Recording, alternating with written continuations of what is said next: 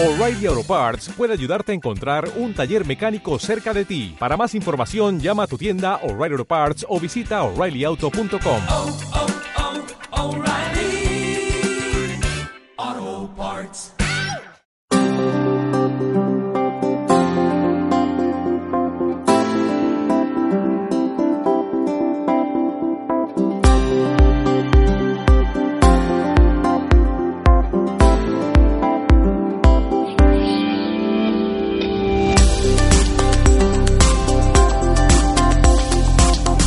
Muy buenas a todos y bienvenidos a un nuevo programa de No hay cine sin palomitas. Yo soy Fernando Gil y estoy aquí con Verdad Ramón. Muy buenas, Fernando, ¿qué tal?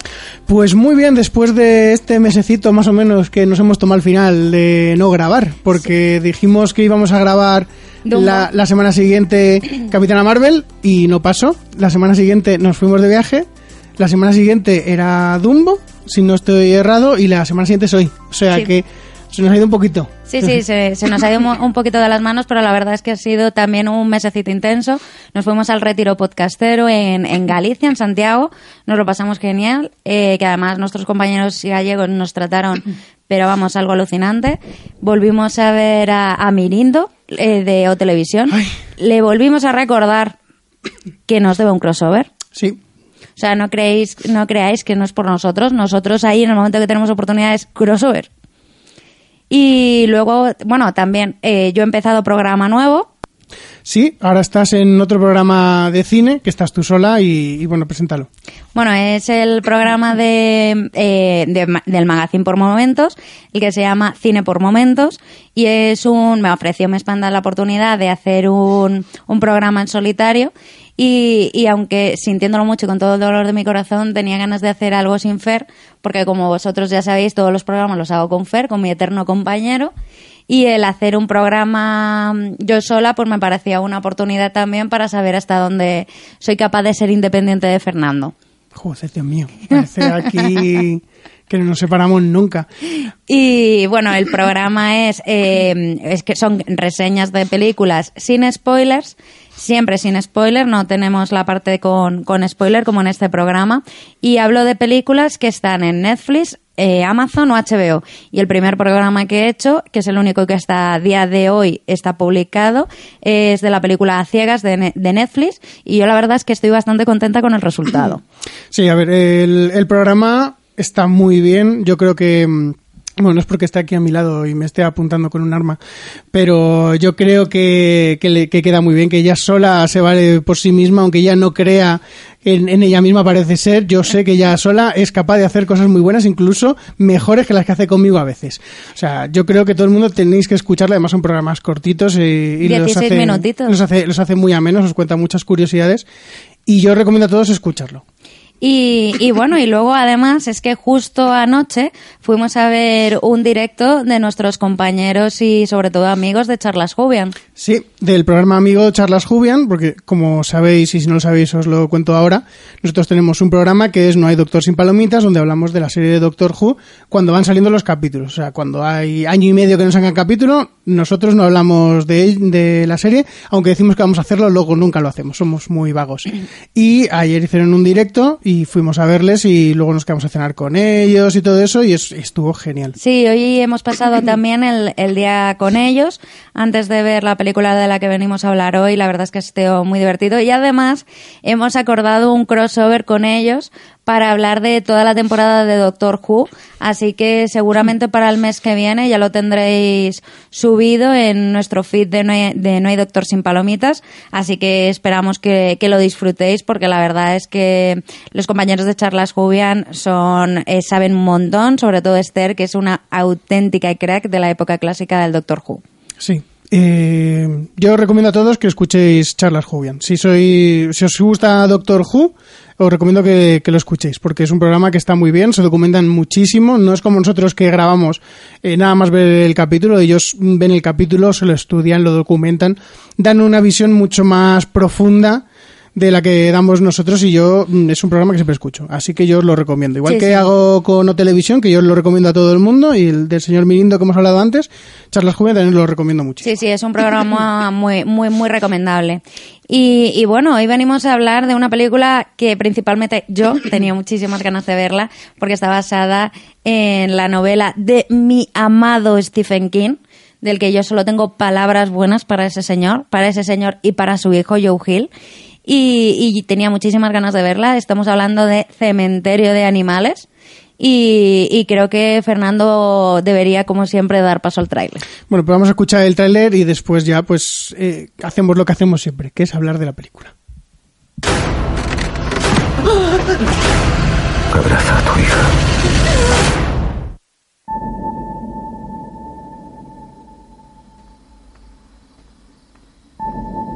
Hoy en el bosque, Ellie ha descubierto un lugar encantador.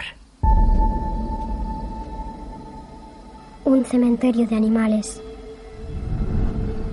Es donde enterramos a las mascotas y las recordamos. Aunque pueda parecer aterrador, no lo es. Lo más natural. Igual que es natural morirse. El pueblo entero lleva generaciones usando el cementerio. Hacen una especie de ritual.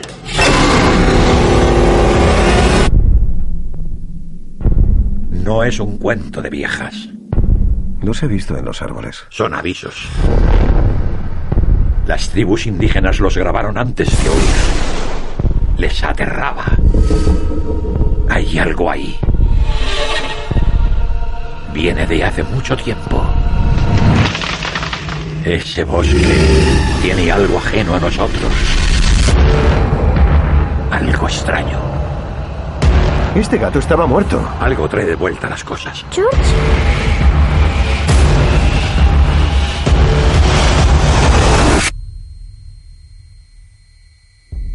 Sé lo que pretendes hacer.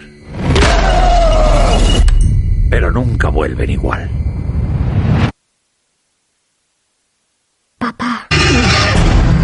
Louis, ¿qué ocurre?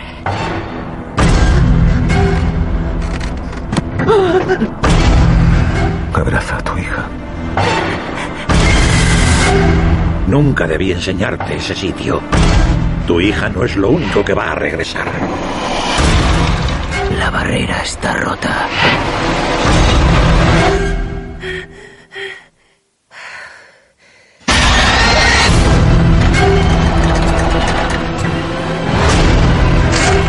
Tenemos una segunda oportunidad. A veces es mejor seguir muerto.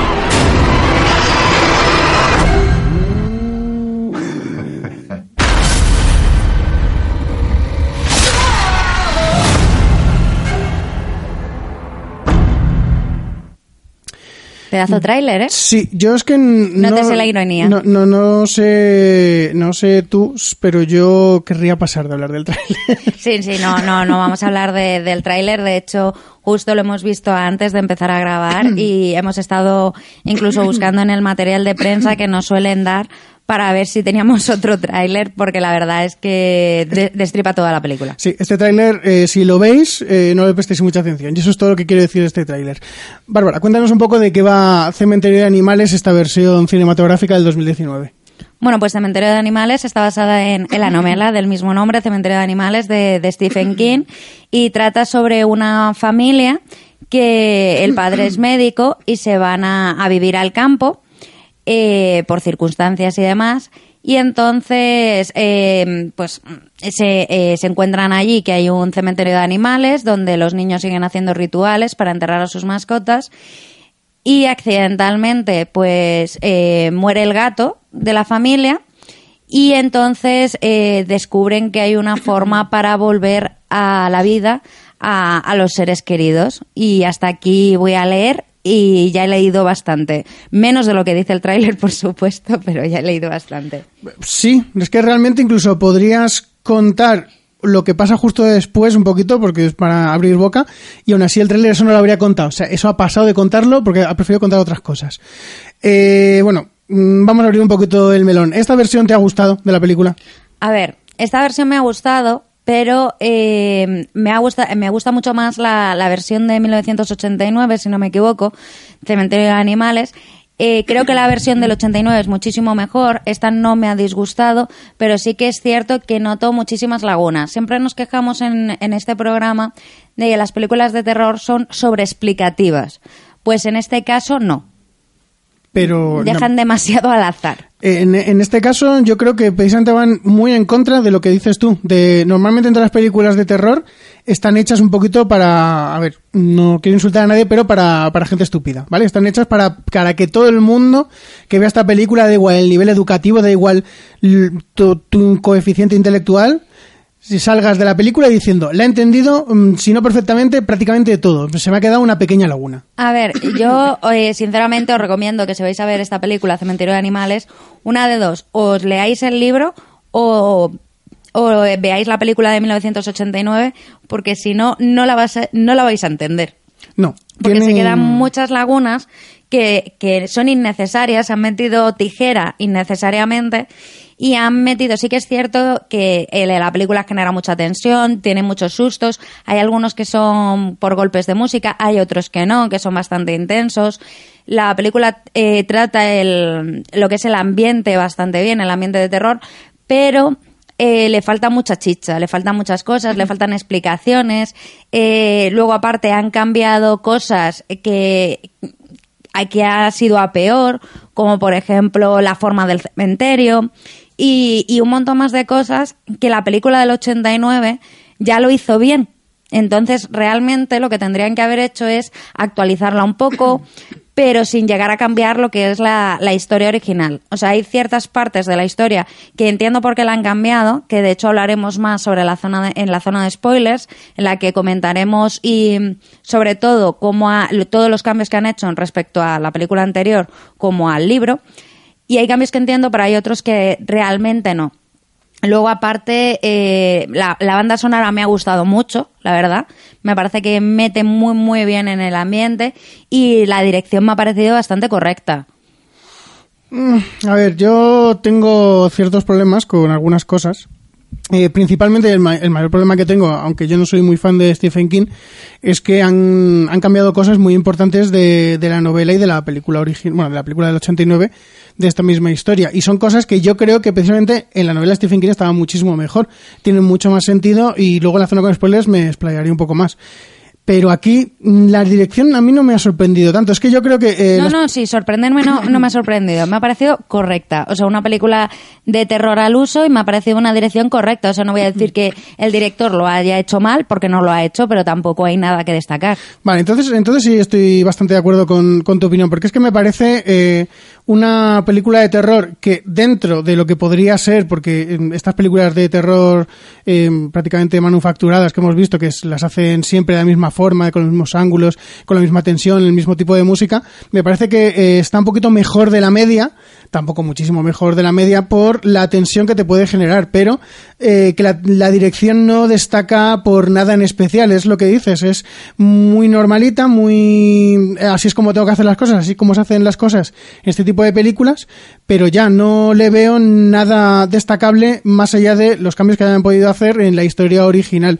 Igual que las actuaciones de, de los personajes, eh, yo lo siento mucho por Jason Clark, que es el que el protagonista de esta historia, pero su personaje, su forma de actuar, que este personaje, a mí no me gusta, porque es que es un actor que siempre me da a mí la sensación de que está mucho más loco de lo que el personaje realmente tiene que estar en el momento de la historia.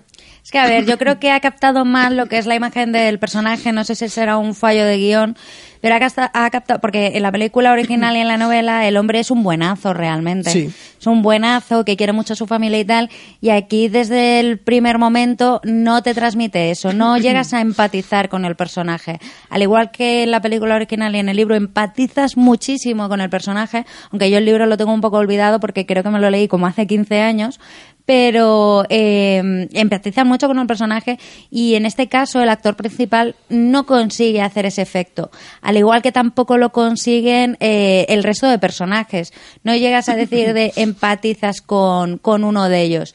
Eh, además, sí que juega mucho con las películas de terror con niños, juega mucho con la ternura y demás, pero en este caso yo creo que, que le falta ese, ese, ese punto de ternura.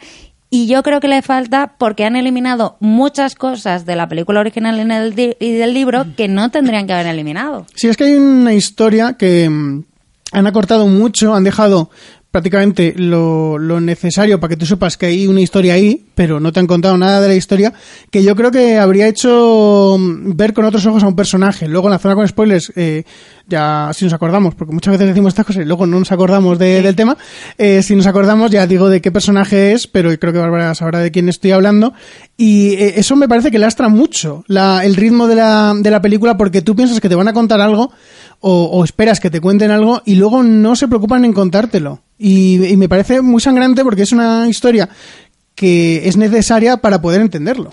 También creo que el que la hayan hecho poco sobreexplicativa, como, las eh, como las películas de terror al uso, es que ahora mismo está muy de moda ese tipo de, cosas que, que te dejan mucho a, a tu imaginación, que no son tanto películas de terror, sino que son como más thrillers. Sí que es cierto que esta tiene bastantes sustos y de hecho eh, hemos visto la, la película en la sala de cine que estaba bastante llena y, y yo he visto, o sea, la gente gritaba. O sea, yo hacía mucho tiempo que no veía gritar, eh, no a una persona, no, no, a grupos de personas gritando en el cine. Bueno, a ver, hay que decir que lo- el grupo de personas que gritaban eran... eh, Adolescentes. Eran adolescentes que tendrían 15 años o algo así, que yo también he tenido 15 años y también me sorprendió mucho en el cine con Claro, algunas películas. Pero yo no he visto a, a gente gritar.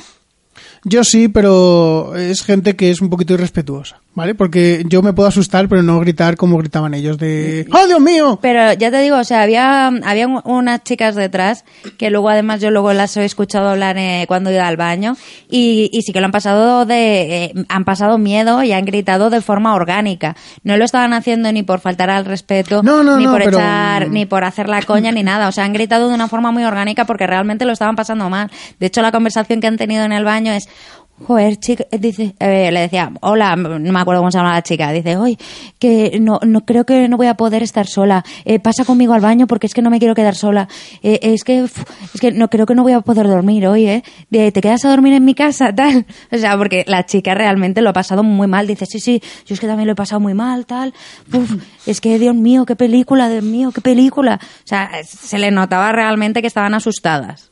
Sí, pero no me refiero al ¡Ah! Ya está, sino hay que hay gente que ha gritado diciendo palabras y esas cosas y frases prácticamente largas que dices tú, tú te puedes asustar, pero no me sueltas aquí unos versos de Quevedo mientras gritas. Sí, pero ya te digo, me ha, me ha parecido sorprendente. También me ha, me ha parecido muy sorprendente, por ejemplo, hemos visto a un padre que lleva a su, a su hijo como de 8 o 9 años a ver esta película y es en plan de ¿por qué? De terapia, yo te lo dije, de terapia. O sea, ojalá ese niño tenga pesadillas esta noche y dé por culo al padre. Es terapia, para que el niño aprenda la, la moraleja de, de esta historia. Simplemente para que el niño sepa que los animales tienen un cementerio.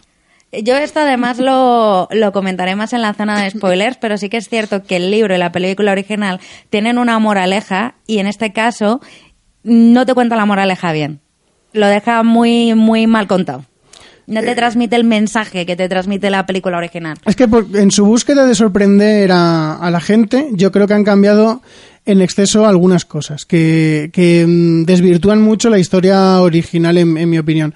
Pero bueno, eh, siguiendo un poquito simplemente con los actores más famosos, porque eh, tenemos a Jason Clark, que es el personaje principal, y tenemos a John Lithgow, que... De cosas de marcianos. De cosas de marcianos y que precisamente hacen un, bueno, no hacen un chiste, pero sí que hacen una meta referencia, eh, que si la quieres pillar la pillas y si no, no la pillas, pero que yo creo que la chica que tenía delante la ha pillado perfectamente porque el gato de la familia, no es ningún spoiler, se llama Church debido a Winston Churchill. Y la niña le pregunta, ¿usted sabe quién es Winston Churchill? Y el otro le dice, claro que lo sé. Y entonces aquí es cuando tú dices, claro, es que en The Crown hacía él de Winston Churchill. Entonces, normal que sepa quién es Winston Churchill. La típica tontería que, que tienes que conocer al actor y te hace gracia, pues a mí me, ha- me ha hecho gracia en plan de, mira, mira, qué chiste más, más meta que nadie se ha reído porque no era un chiste, pero me ha hecho, me ha hecho ilusión. Y ya hablando un poquito de, de su actuación en la película, me parece que, mm, Han maltratado mucho al personaje. que han maltratado mucho al personaje. Han hecho unos cambios en, en lo que es el personaje original que a mí no me han gustado cómo los han llevado. Luego lo desarrollamos más porque esto sí que vamos a hablar en la zona de spoiler seguro. Pero yo creo que él hace lo posible con el material que tiene, porque es un actor que es no ya solvente, sino que es bastante buen actor y que sabe sacar eh, oro de personajes que posiblemente no tuvieran mucho fondo, no tuvieran mucha historia. Yo creo que aquí, mm, si no fuera porque no tiene suficiente tiempo, si hubiera salido eh, lo mismo o tuviera la misma importancia que tiene su personaje en, en la novela, por ejemplo, yo creo que se habría comido mucho a Jason Clark. Sí, a lo mejor también lo han hecho, lo han hecho por eso. Porque sí que es cierto que el, el personaje de Jan, que es como se llama... Se llama Jude. ¿Por qué le llamaban Jan? Me llamaban Jat. Bueno, pues Jat. que eh, es un personaje súper interesante, muy afable y demás, y aquí sí que es cierto que lo han desvirtuado bastante. Entonces, eh, John Lithgow yo creo que lo hace bastante bien para el material que tiene y también el hombre pues tiene que comer. O sea, se hacen estas películas, no nos vamos a mentir, los actores no lo hacen por hacer la actuación de su vida ni porque vaya a ser la mejor película, sino que lo hacen para pagar las facturas porque les dan mucho dinero. Por Y hacerlo. además, a mí me da mucha pena porque eh, esta novela de Stephen King es, es muy buena, la novela. Eh, em, sí que es cierto que Stephen King, eh, Stephen King tiene novelacas, como por ejemplo 23, 11, 63, y luego tiene novelas un poquito más, menos buenas, digamos, pero yo creo que Cementerio de Animales, que además eh, no es su primera novela, pero es una de las, de las del principio, de la época más clásica de Stephen King, tiene, eh, tiene muchísimo mensaje, porque además, eh, para quien no lo sepa, eh, Stephen King basó esta novela en algo que le ocurrió en su vida real. Sí, eh, está basado parcialmente en, en parte de, de su vida.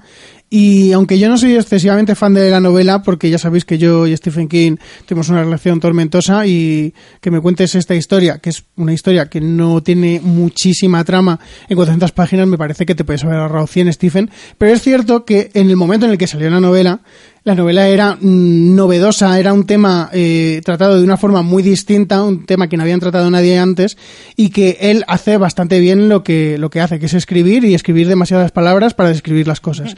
Pero lo hace bien.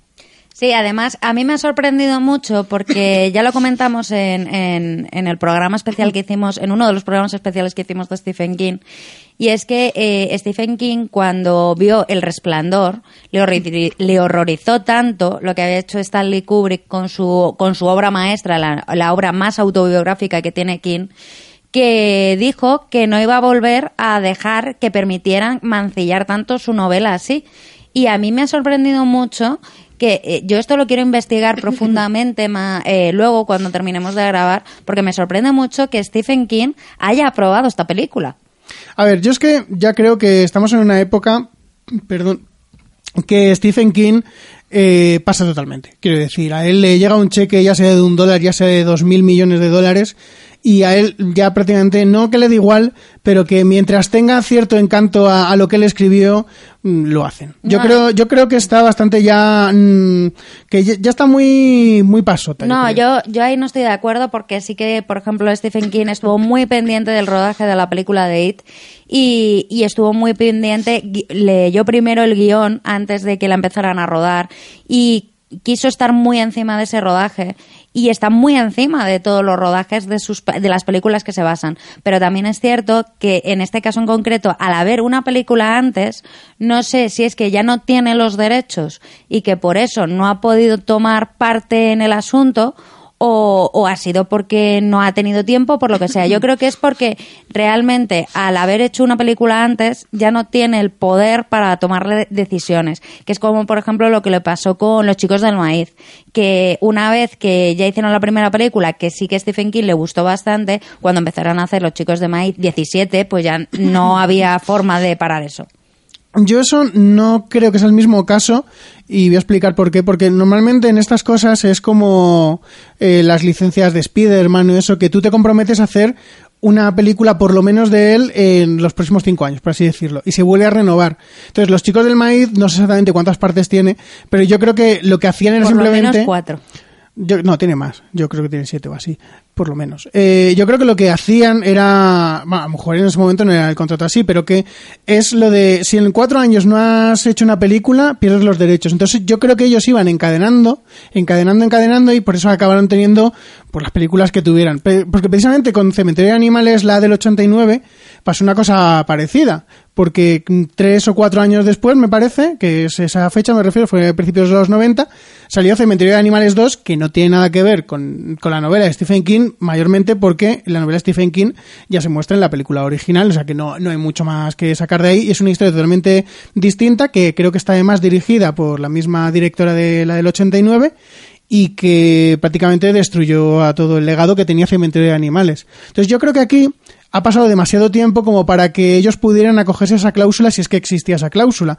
Por lo que a lo mejor ha tenido que volver a renegociar el contrato de... o a lo mejor les vendió en pack porque... A lo mejor vendió, no cedió los derechos, sino que los vendió. Y, y claro, yo, yo es que creo, sinceramente, que Stephen King, si no ha eh, colaborado en esta película, ha sido porque no ha podido, no porque no se haya querido meter. Pu- puede ser, no lo sé, pero a ver, la película no está mal para si no conoces la historia original, porque yo creo que si no conoces la historia original, la película puede tener muchas lagunas, puede salir con muchas más preguntas de las que tú hayas entrado, pero cumple el cometido que tiene, que es tenerte en tensión y darte algún sustito, aunque sea pequeño. O sea, consigue contarte una historia y, y asustarte con ella en ciertos momentos, ya sea por golpes de música, principalmente, o por la tensión que te crea pero no sé, no me parece, o sea, no me parece muy destacable, pero sí lo que decía al principio, me parece que está un pequeño escalón por encima de la media.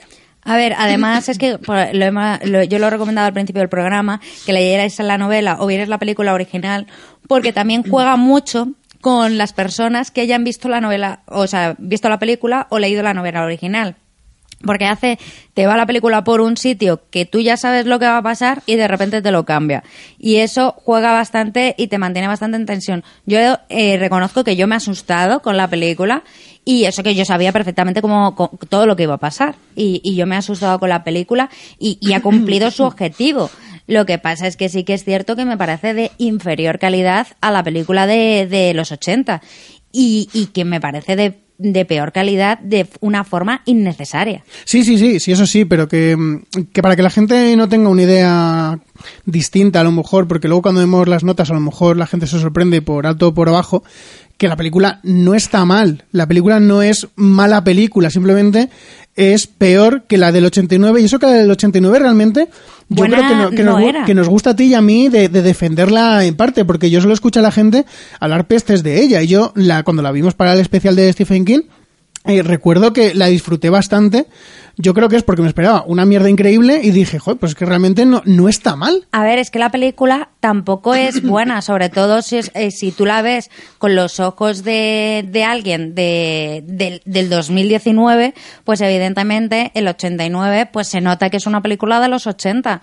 Pero si te fijas sobre todo, eh, o sea, ignoras un poco los efectos especiales y te fijas sobre todo en el guion, en la historia, la película vale bastante. Pero el problema es eso, es que si lo ves con ojos de, de 2019, la película pues te parece un poco mediocre Claro. pero tienes que aprender a ver la película con una visión de los medios con los que contaban en ese momento. Claro, entonces en contraposición con la del 2019, que es de la que estamos hablando, eh, yo creo que es peor en comparación a la otra, no ya por los cambios que tengan, por las lagunas que tengan, sino porque es demasiado hija del terror que hay ahora, porque en los 80 tenían, cada película de terror tenía su propia personalidad, todas tenían un- una plantilla, por decirlo de alguna forma, todas las películas de los 80 pues, tenían la, la nostalgia, eh, todas esas cosas que conocéis de las películas de los 80 la tenía.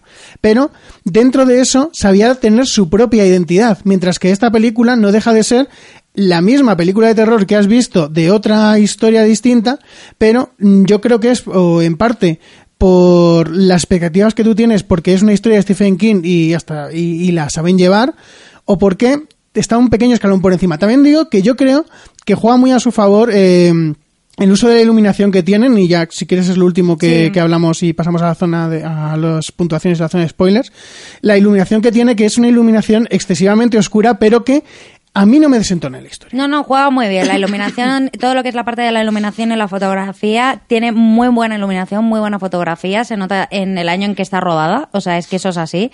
Al igual que el maquillaje y el vestuario, me parecen impresionantes. Y, y creo que, que eso sí que tiene un aprobado alto. El tema a mí, lo que más me ha fallado de, de la historia es el guion. O sea, básicamente es el guion. O sea, si esta película me la hacen con el guion que tenían en el 89, me hubiese encantado. sí y yo estoy bastante de acuerdo en esa afirmación O sea, me hubiese encantado. El problema que me ha pasado de esta película es que no me ha gustado el guion, pero el resto me ha parecido una, una película muy solvente.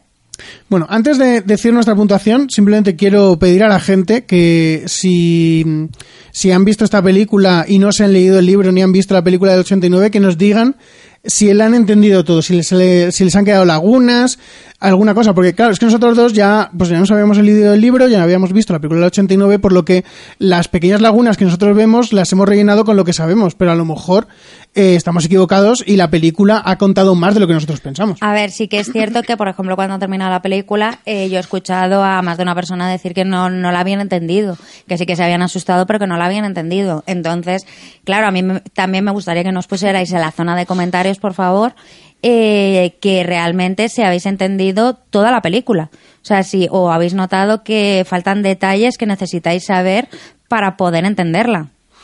Entonces, yo os lo pido, de verdad, que, nos digáis si la habéis entendido perfectamente y si os ha gustado, si habéis visto todas, igual que nosotros, si os ha gustado y si no las habéis visto, las anteriores, también que nos digáis si os ha gustado. Y ahora, Bárbara, ¿qué puntuación le pones a la versión del 2019?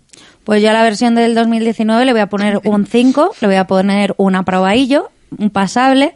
Y es que es lo que decía, o sea, la película si hubiese tenido la del guion original, hubiese sido una película con una puntuación muchísimo más alta, porque la, la fotografía, eh, la ambientación, la banda sonora, el casting, o sea, me ha gustado mucho. Lo que pasa es que tendrían que haber cogido el guion original, es el, el- lo único fallo que veo. Lo que pasa es que es un fallo muy grande, porque tú puedes tener una película con unos efectos especiales pésimos y una banda sonora mediocre, pero si tienes un buen guion, el guion te sostiene a la película.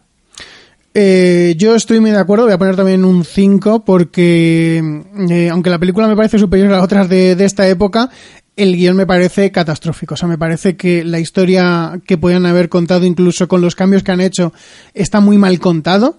Eh, podían haber hecho cualquier otra cosa porque aunque quieras sorprender al, al fan del original, eh, tienes eh, cosas que puedes hacer dentro de esa historia para, para sorprender y no lo que han hecho, sin, sin contar nada ahora. Y entonces me, me, me resulta muy, muy sangrante eso, precisamente. El, todos los cambios que han hecho, el guion, cómo hace aguas por todos los lados, con, en el afán que tienen de sorprender a la gente y cambiar cosas. Así que le, voy a poner un 5, pero mm, yo creo que si hubiera tenido el guion del 89 tampoco le habría puesto un 10 porque le seguiría viendo ciertos fallos, pero sí que habría tenido mucha mejor nota. Pues si quieres pasamos a la zona con spoiler, recordar a nuestros oyentes que compararemos la película del 89, el libro original y esta película, o sea, todo comparándolo con, con esta película, porque lo del libro y, y la película ya lo hicimos en, en el programa especial. Y, y nada, yo cortinilla de spoilers. Pues venga, vamos allá. Atención, peligro. Peligro. Peligro. Vas a entrar en la zona de spoilers. Zona de spoilers. A partir de este punto, este punto es responsabilidad tuya. Es responsabilidad tuya. ¡Corred, insensatos! Bueno, si quieres empezamos ya para quitármelo de en medio y antes de que se me olvide, la- el cambio en la historia que decía antes de, de un personaje que yo creo que, que le ha ido bastante mal, que es eh, toda la historia de la mujer con su hermana, con la Sí. hermana. El- la historia del pasado de qué pasó exactamente con la hermana de, de la mujer, cómo murió, qué es lo que tenía, porque en la película del 89 y en el libro nos cuentan perfectamente la historia de, de la hermana que tenía, creo que era fibrosis quística. Eh, la mujer era una niña de 8 años o 8 o 9 años que los padres se desentendieron totalmente de la hermana mayor y le y hacían cuidarla a ella. Bueno, realmente no es que se desentendieran de la hermana mayor, sino lo que querían es que la hermana, eh, digamos que la mayor era su favorita y por lo que recuerdo, y a la niña, digamos como que no querían que, o sea, es en plan como que la echaban a ella la culpa. De hecho, torturar, torturaban psicológicamente a la niña pequeña, por eso el, el marido y ella odian a los padres y no están nunca con ellos. Así que eso en esta película ni, ni se ve ni se le espera. No, además sí que intentan darlo a entender en un momento, pero no se entiende bien. Sí, Yo lo he entendido, pero porque sabía lo que estaba pasando. Claro, pero es eso. Y el tema de cómo, cómo lo cuentan esta, porque por ejemplo, el, cuando, eh, digamos, el, eh, se encuentra con el cementerio de animales y la niña pequeña empieza a preguntar sobre la muerte, el padre es muy chungo, como en esta, que es en plan de, pues mira, la muerte es algo natural, nos llega a todos y tal. Y la mujer se cabrea mogollón y se pira. Eso pasa en la película original. Y en el libro. Y en el libro. Pero aquí, en esto, no, no, la mujer, no, hombre, pero esto es como la abuela no sé qué, que se va al cielo, tal, y es en plan de como que no le sienta tan mal. Y luego cuando tienen la conversación en privado, eh, sí que intentan darle ese dramatismo que le dan en la original de sé que te sienta mal que hablemos de la muerte, no sé qué tal, pero claro, no lo consigue. Porque todo lo que eh, tenías con la conversación de la niña, que era muy potente, lo has perdido, como co- lo has quitado, ya luego la conversación que tenéis en privado ya no tiene ese trasfondo. Y no te- pero mm, para mí es más sangrante que no tiene el trasfondo porque no te cuentan la historia realmente de la hermana. Aquí te dicen que ella le iba a no quería subirle la cena en sí, se la manda por el, el elevador este, no me acuerdo cómo se llama, Sí, el montacargas, el, el el el montaplatos. el montaplatos y, y la hermana mayor que tiene aquí la, la columna torcida, creo que lo dicen. Sí. Eh, cuando va a coger la comida, pues se cae por el montaplatos y se mata. Y tú dices, vale, muy bien. O sea, yo entiendo que te puedas traumatizar por eso, pero es que en la original, como te cuentan toda la historia de, de la hermana, de cómo la hermana se vuelve muy loca, la, la llama a gritos, cuando ella sube, la hermana se muere delante de ella y ella intenta salvarla y no es capaz, los padres no están en ese momento en la casa, toda la forma en la que te cuentan la historia, tú entiendes por qué eh, esa mujer está traumatizada eh, con la muerte y no puede hablar del tema. Aquí es simplemente, mi hermana se murió delante de mí y, y yo la está y ya está y se murió y yo vi cómo se moría y que era culpa mía por el Claro, o sea, se, se- se traumatiza porque se siente culpable de haber muerto, pero porque no le quería subir la comida. En cambio, en la otra te lo cuenta de una forma que, aunque. Porque la película original no dura tres horas, o sea, eh, dura, Dura lo más- mismo. Dura lo mismo, pero es que te cuenta muchísimas más cosas. Y, es eso. Y otra de las cosas que me ha disgustado mucho de esta película es eh, cómo maltratan al personaje del Jat. Sí. O sea, me ha molestado muchísimo porque en la película original es un personaje súper afable, el típico abuelo que siempre has querido tener, súper simpático, que es súper amigo de la familia y tal. Y aquí te lo presentan como un señor súper creepy.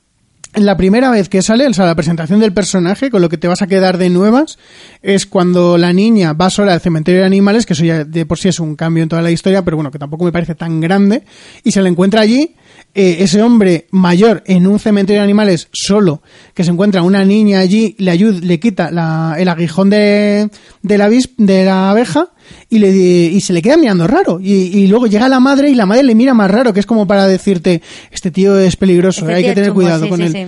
Y, y no, o sea, es que el personaje, tanto en la de película del 89 como en el libro, es un, es un viejecito muy, muy afable, como decías tú, muy simpático, que no tiene ninguna maldad, que lo, la- cuando le cuenta la historia al padre no se la cuenta como se la cuenta aquí, que aquí se la, bueno, aquí se muere el gato, por si no lo sabéis, por si estáis escuchando esto y no habéis visto la película ni habéis leído el libro ni Bueno, nada. lo he contado yo en la sinopsis. Bueno, da igual. Se muere el gato también en esta versión. No me acordaba de lo que has dicho en la sinopsis, perdóname. Eh, bueno, se muere el gato y aquí en esta versión, mm, para, para darle más, más tenebrismo a todo, Más tenebrismo sobre todo al, al personaje. Sí, al personaje de, de Jude. Eh, cuando están ahí a puntito de poner el cuerpo de- del gato en, en la tierra, le dice, tú quieres mucho a tu hija, ¿no? Y tu hija quería mucho al gato. Pues vente, que te voy a llevar a otro sitio a enterrar el gato.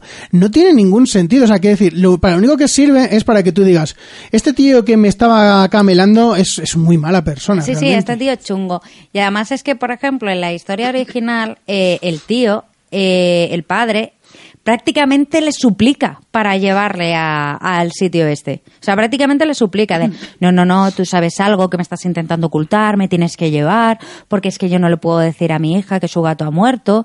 Porque además en esta película él se lo dice a la madre, oye, que se ha muerto Churk, pero es que en la película original no lo sabe nadie. En la historia original, eh, la madre y los dos niños se han ido, si no recuerdo mal, a pasar acción de gracias con los padres, que como los padres no tragan al, al protagonista, pues el protagonista decide quedarse eh, con una excusa. Y en ese momento es cuando el gato muere y él hace todo y, mm, bueno, pues revive el gato y lo saben eh, Jude y, y el protagonista. Pero aquí no, aquí nadie se ha ido de viaje, se muere el gato, él se lo cuenta a la madre y la madre dice, pues nada, pues ah, no, habrá, no hay que contarle nada a la niña, vamos a decir que se ha escapado. Además es que te lo montan porque es- esto ocurre en Halloween y te lo montan de tiene que ser esta noche. En plan de como tiene que ser en la noche de Halloween. Sí, además es que eso es un detalle, porque lo, mm, le pone más dramatismo del que realmente tiene, pero ya la- la- el último clavo es eh, precisamente la conversación esa de cuando están a punto de enterrar el gato, que el otro se le encienden así como los ojos de maldad, se le pone ahí, "Hmm, qué malo soy, ahora es cuando vas a descubrirlo, y le lleva a donde Cristo perdió el mechero, allí a, pasando ciénagas y todo, que eso, es- eso es verdad, que es que es así en el libro, o sea, eso no me voy a quejar, y le entierran allí y él se vuelve y a la mañana siguiente tienen que tener la conversación con la niña, que eso ya es totalmente nuevo, porque se supone que dicen que el gato se ha, escapado, pero la niña no, no, no se ha escapado porque anoche estaba ahí en la repisa y ahora mismo está en, la, en el armario. Claro, y el padre pues lo flipa todo, como es normal, y la madre le dice, me habías dicho que se había muerto, cabrón, ¿estás jugando conmigo? Dice, pues a lo mejor está inconsciente. Dice, menos mal que no eres veterinario. Sí, es un chiste ahí que, que meten que, que, bueno, pues, pues vale, pues ok. Pero ya tienes el- la sensación de que el vecino es malo. Sí. Cuando el vecino en ningún momento es malo. El vecino único que tiene es eh, una maldición, no sé, que conoce de- del pueblo, que le llama por, no por las noches, pero que sí que se escucha, porque lo muestra en la película, como que le llama, pero la película solo te muestra que le llamen a él. Cuando realmente en la historia original tú ves como al padre más adelante en la historia, él también escucha cómo le llama el cementerio indio donde entierran a, Chuch, pero aquí no, aquí solo ves cómo a, a le llama al cementerio indio y dices tú, jo, este tío está maldito ya directamente, este, este es el mal personificado. Sí, además, luego, por ejemplo, otra de las cosas que han cambiado bastante es que, eh, bueno, el hombre este es médico en una universidad que es más tranquilo, pero la cosa es que hay un accidente porque hay una carretera que pasa por mitad del pueblo en la que pasan los camiones a toda velocidad. Y han atropellado a un chaval. Entonces él intenta salvarle, pero no lo consigue. Y entonces, eh, la película original, este chaval eh, le intenta ayudar de un montón de formas para que no haga lo del gato, porque él sabe que va a hacer lo del gato, y para que no haga otras determinadas cosas. Pero es que en este, o sea, te lo deja como una especie de, de enigma que es en plan de, mira, si no me pones a este chaval, no hubiese pasado nada. El chaval muere y se le aparece como espíritu y se lo lleva por el bosque a andar y esas cosas, que eso también sale en esta, pero en esta lo vuelven mucho más terrorífico. En la, en la original es un chaval con la cabeza partida que le dice, ven que vamos a dar un paseo, y el otro piensa que está soñando y, se va con él, normal. Sí, y le explica las cosas en plan de no puedes hacer esto, no puedes hacer lo otro. Le da a entender que, que, que no lo puede hacer. Lo que pasa es que el otro pues lo ignora completamente, aunque se lo dice tanto Jad como se lo dice el, el hombre muerto. Pero en, en esta no, o sea, en esta es que los mensajes son, son tan sumamente crípticos que es que tampoco lo entiende el señor. ¿Sabes? Hasta que tú no vas viendo lo que va pasando, no entiendes los mensajes crípticos de, del fantasma. Y es uno de los detalles que han cambiado que no tendría el porqué. Pero sin duda, el mayor cambio, y yo creo que es por el que se ha quejado todo el mundo, Sí, que además, eh, si, si ahora veis el tráiler, entenderéis, porque antes no hemos querido hablar del tráiler, es porque en, en esta película quien se muere atropellada por el camión es la niña y no el niño. O sea, su matrimonio, la niña tiene nueve años, porque además en la película muere el- en su cumpleaños, cuando tiene nueve años, y el niño pequeño que tiene tres o cuatro. Sí. Y en la historia original, el que muere es el niño, lo cual convierte todavía más terrorífica la historia, porque es un niño de tres, cuatro años que se la acaba de llevar por delante. Que no, que no sabe camión. prácticamente hablar, además, el niño. Claro, que se la lleva por delante un camión. O sea, es, es muchísimo más, más duro. Y aquí se, no se le lleva exactamente por delante el camión a la niña, porque el camión tiene un accidente, eh, no vuelca y el, la, el ton- Cisterna. la cisterna que lleva se lleva por delante de la niña. Que también te digo una cosa. A ver, yo entiendo que no vas a poner a una niña despedazada, pero eh, una, Poco- heredita, una heredita podía tener la niña. Poco, daño le ha hecho el camión. Poco sí. daño le ha hecho el camión. ¿eh? O sea, quiero decir, porque supuestamente le ha lanzado volando 5 metros, pero la niña no tiene ni una heridita en la frente como siempre hacen cuando te atropella un coche. Sí, y, y ya te digo, y en la película original, el que sea el niño pequeño, es, eh, o sea, es, es mucho peor. Porque, eh, o sea, mucho peor de que lo pasas peor, que era mejor. Bueno, vosotros me entendéis. Sí, es mucho. eh, funciona mucho mejor porque da mucho más rollo. Claro, además es que tarda como cuatro días porque el tío eh, se está debatiendo mucho si resucitar al niño, si no, pero es que claro, tiene que hacerlo el, el hombre, el Jad le dice en plan de no puedes hacerlo, le empieza a contar toda la historia del cementerio, de mira, yo resucité a mi perro, salió mal, eh, un padre de un chaval que se fue a la guerra trajeron el féretro y cogió y lo resucitó y al final le tuvimos que matar porque el hombre no estaba bien de la cabeza. O sea, que, que se lo cuenta. En Le, cam- le da razones para no hacerlo. y en cambio aquí no le cuenta nada.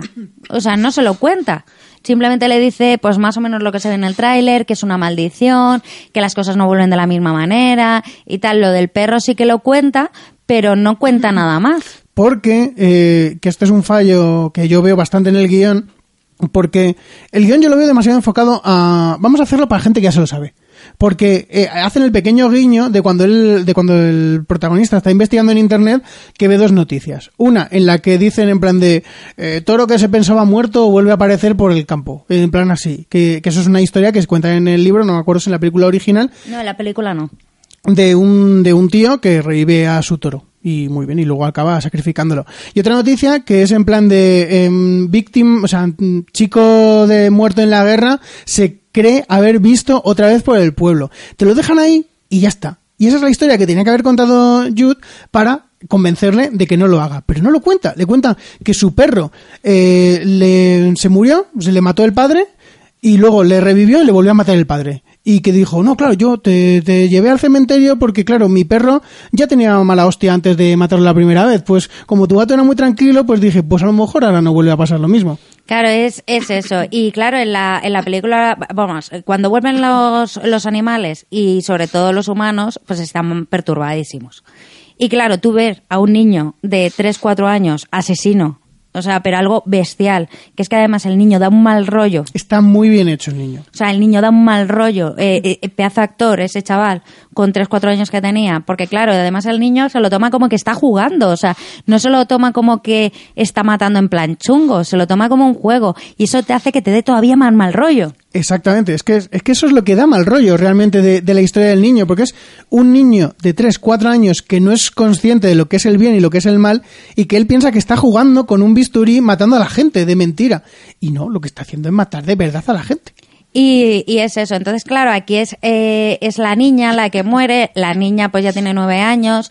Eh, no se lo piensa mucho este hombre al resucitarla. De hecho, droga al Jude para que no le pille. O sea, que se muera la niña y como al día siguiente, bueno, tanto el niño como la madre se piran.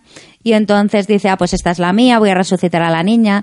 Luego hace como la resucita, la baña, tal, y, y el padre sabe que es chunga, porque además es que la niña no es en plan de, porque el niño parecía normal, ¿vale? El niño parecía normal, mm, chungo, pero normal. A ver, el eh, la, gran diferencia que yo veo en esta zona, porque aquí ya se separan mucho las dos historias, es que en la historia original él mm, entierra al niño por la noche y esa misma noche el niño ha resucitado, pero él no interactúa con el niño. El niño llega a la casa, él está durmiendo, le coge un bisturí y se va a casa de, de Jude a matarlo.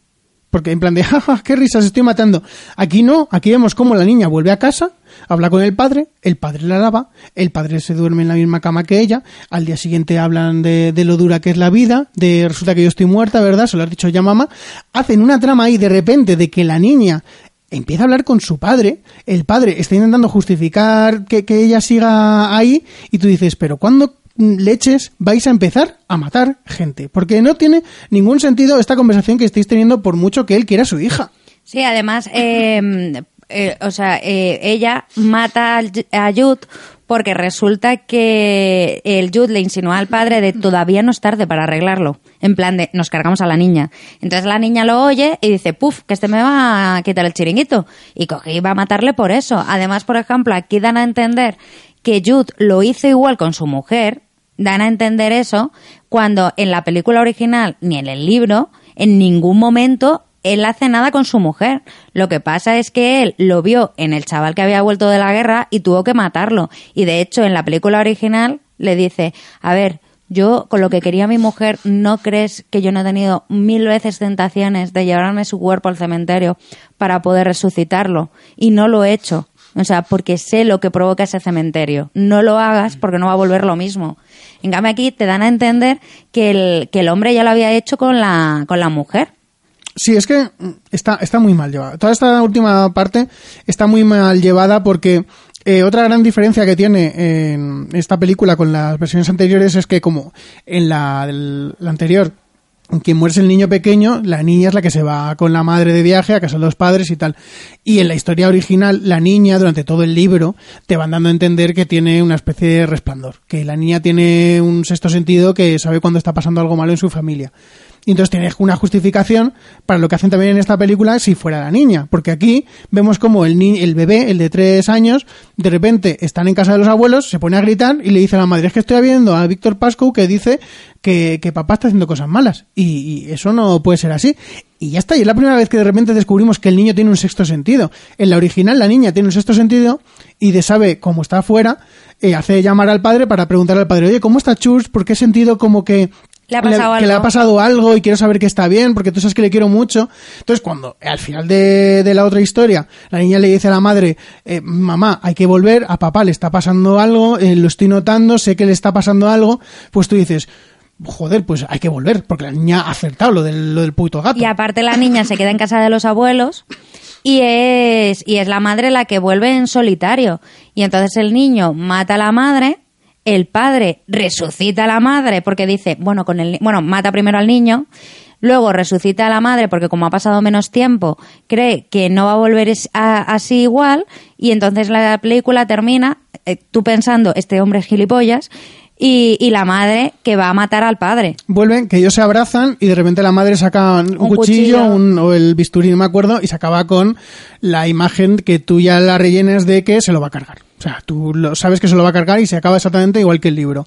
Que es cuando ellos abrazan y la mujer le, le mata. Y ya está. Y me parece un final Perfecto. perfecto. Perfecto. Y precisamente cuando veníamos andando, lo hablaba con Bárbara porque el otro día, hablando de otra película, que no voy a decir para no spoilear por si acaso, Y eh, más que nada porque seguramente eh, hablaré yo eh, de esa película en, en un programa amigo. bueno, eh, Así que ya cuando salga ya os, os diré cuál. Pues eh, ella me contó eh, un, un tipo de psicópata que hay que es el Salvador, ¿no? El, es el misionero o justiciero. el justiciero. Y en la historia original, el personaje principal es precisamente de ese tipo de psicópata, del que piensa que puede arreglarlo todo, que siempre puede salvar a la gente, que él es capaz de arreglar el entuerto en el que se ha metido. Claro, o sea, el, el psicópata eh, misionero o justiciero, generalmente suelen, a ver, generalmente el misionero suelen ser mujeres, suelen ser enfermeras y, y son como los que se conoce como ángel de la muerte, que es en plan de que ellos eh, creen que están haciendo, que están matando a la gente por, por, por algo mejor, por un bien común. Y entonces hay eh, una figura que es la figura del justiciero, que es la que tiene, que, que tiene una misión. Entonces él cree que tiene una misión y que, y que tiene que matar gente porque es la misión o que le ha encomendado Dios o porque la persona a la que está matando ha hecho una injusticia o algo por el estilo. Por ejemplo, eh, la chica este de Monster, eh, Wormos, Sí. el- esta chica lo que hacía era eh, mataba a gente que según ella la iba a violar. Entonces la podemos tener también dentro de lo que es el, el psicópata justiciero. Claro, pues aquí el- en la historia original el hombre este piensa que es capaz de salvarlos a todos, que como él es médico, él sabe un montón de todo, él es capaz de hacer revivir a la mujer, hacer revivir al niño y que todo vuelva a ser como antes, porque él se merece eso y él es capaz, de, como médico, de salvar la vida a todo el mundo y arreglarle el entuerto en el que se ha metido. Y entonces, mm, pues no. La lía. Con la lía, la lía parda. Pero en esta película no, en esta película perdemos todo el mensaje de deja las cosas tranquilas, si la gente se muere, déjala que se muera tranquilamente, no intentes arreglarlo, y cambiamos el final totalmente de la historia, porque aquí, em, aunque, aunque reviven también a la madre, eh, pasa otra cosa totalmente distinta, porque la niña se carga a Jude, se carga a la madre, y se lleva a la madre ella misma a revivirla. Exactamente, es la niña eh, la que entierra la que le entierra la madre y es el padre quien va al cementerio intentando impedírselo. Lo que pasa es que no lo consigue porque es la madre que acaba de resucitar quien mata al padre y entonces entre las dos entierran al padre y se ve eh, la escena final es como los tres junto con el gato van a donde está el niño pequeño y te dan a entender que lo van a matar también. Y entonces a mí, la en ese momento la película pierde toda la potencia que podía tener. Es que pierde toda la moraleja. Es que pierde todo, el mensaje.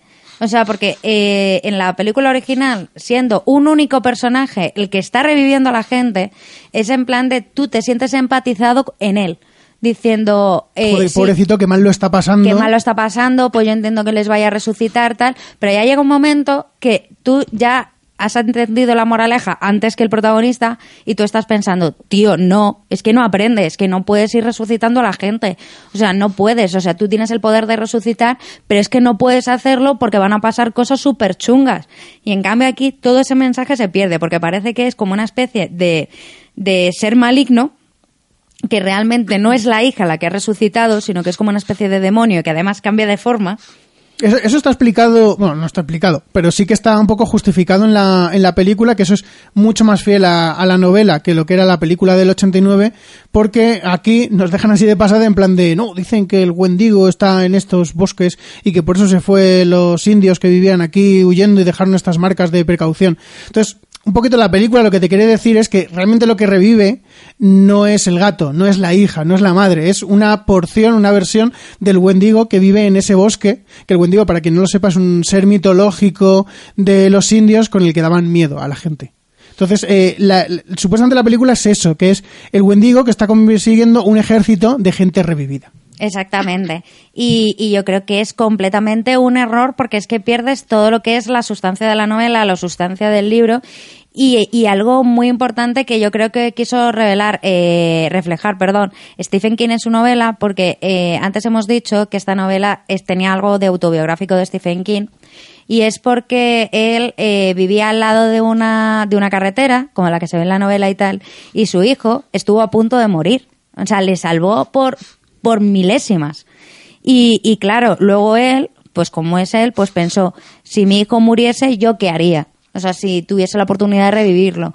Y entonces es como una especie de, de, de automensaje que se da Stephen King y que nos intenta enseñar una, una lección y una moraleja a través de su novela. Y eso aquí se pierde. Ah, Bueno, es que aquí se pierde todo el mensaje. Es que es lo, es lo que estamos diciendo. Aquí se pierde toda la moraleja, toda la historia, todo lo impactante que tiene la, la novela original.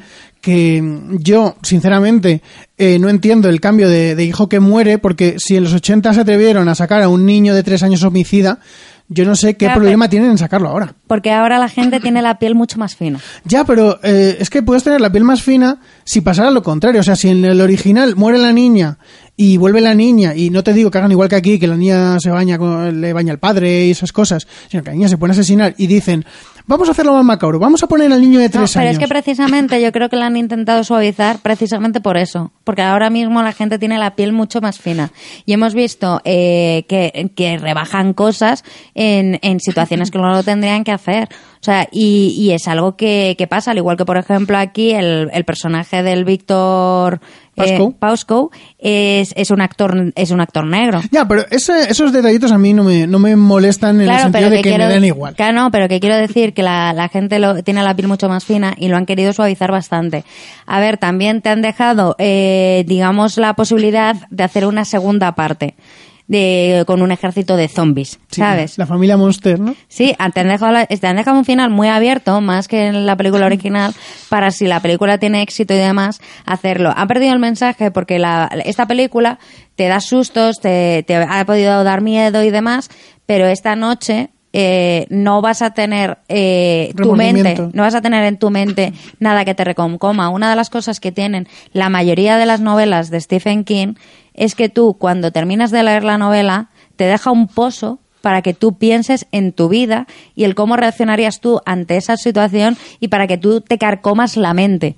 Y eso es algo que esta película no lo ha conseguido. La película termina, te ha asustado, pero no es una película de fantasmas, no es una película que digas, oh Dios mío, si me quedo de noche me va a aparecer la monja, ¿sabes? No es una película de fantasmas. O sea, es una película, eh, tendría que ser una película, como es la original o como es la novela, que es una película para hacerte autocrítica a ti mismo y para que tú lo pases mal contigo mismo de cómo actuarías tú en esa situación.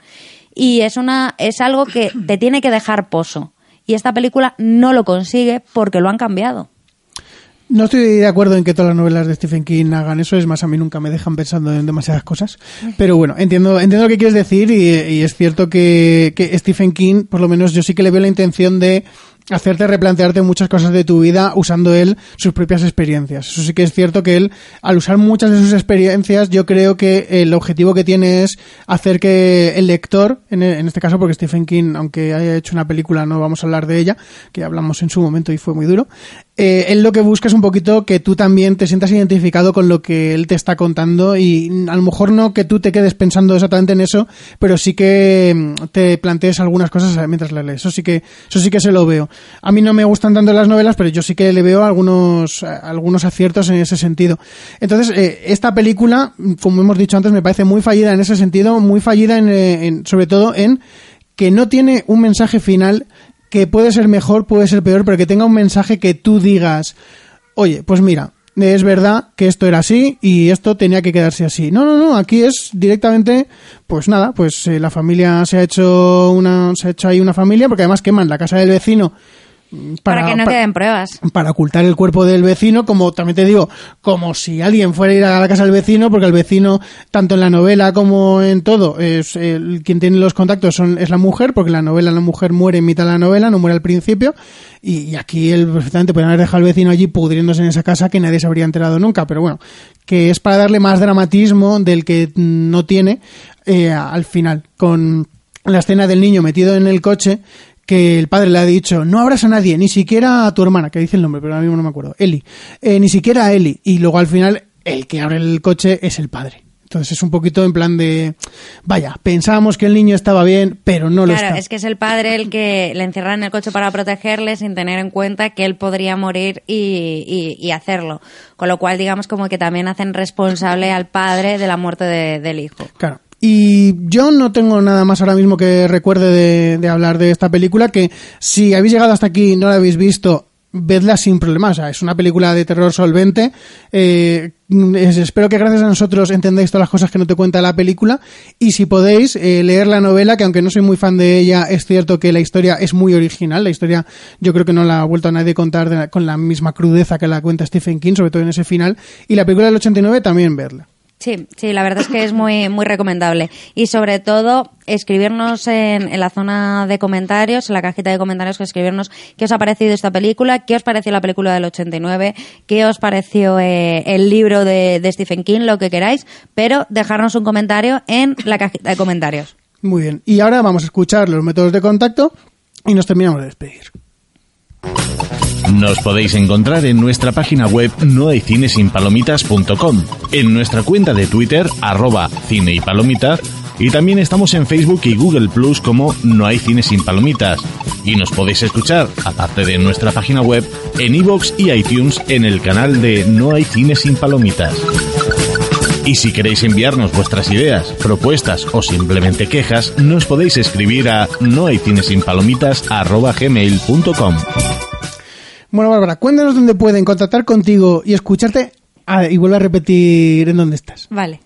Pues bueno, a mí me podéis encontrar en mi cuenta personal de Twitter, que es arroba luxbardj, luxbardj, donde últimamente estoy escribiendo un mogollón. Me sorprendo yo a mí misma.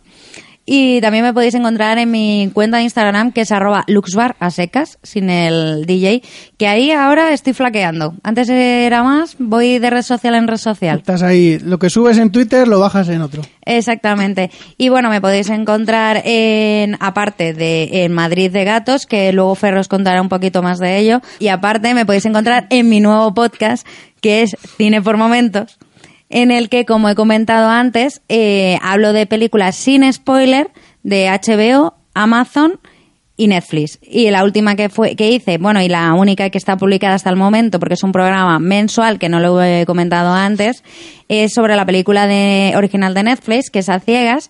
Y eh, me gustó muchísimo la película. Si queréis saber más sobre ella, sobre las curiosidades y demás, escuchar Cine por Momentos. Y, y nada, y sobre todo, bueno, se puede escuchar en en iVoox y podéis escribirme todos los comentarios que queráis también. Muy bien. Escucharla, que está muy bien eh, cine por momentos y, y así veis a Bárbara volar sola. Que parece ser que, que le daba miedo volar sin mí y lo hace muy bien ella sola. Ahí me, podéis leer, me podéis leer en, en Twitter como FGLalar, que últimamente me ha dado así como un pequeño arrancón de que he escrito más, pero no os, no os preocupéis, no voy a escribir mucho más, que ya se me ha pasado, creo que el calentón ese.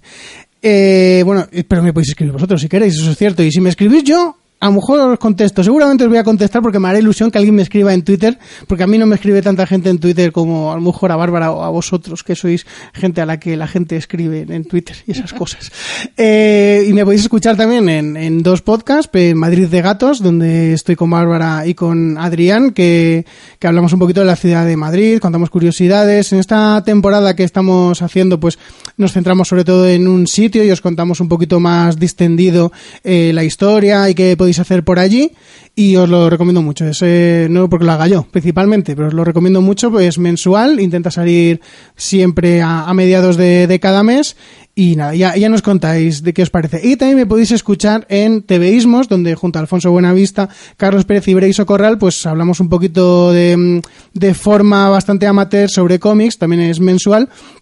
Y, y yo creo que es un programa muy simpático, no intentamos sentar cátedra ni nada, os hablamos como la gente de la calle, somos un- muy, muy campechanos, que se dice, nos lo pasamos muy bien grabando y yo creo que eso se transmite, así que yo os recomiendo que me escuchéis también allí y si no me quieres escuchar a mí, por lo menos escuchar a mis tres compañeros que lo hacen de una forma perfecta. Pues yo creo que hasta aquí ha sido todo.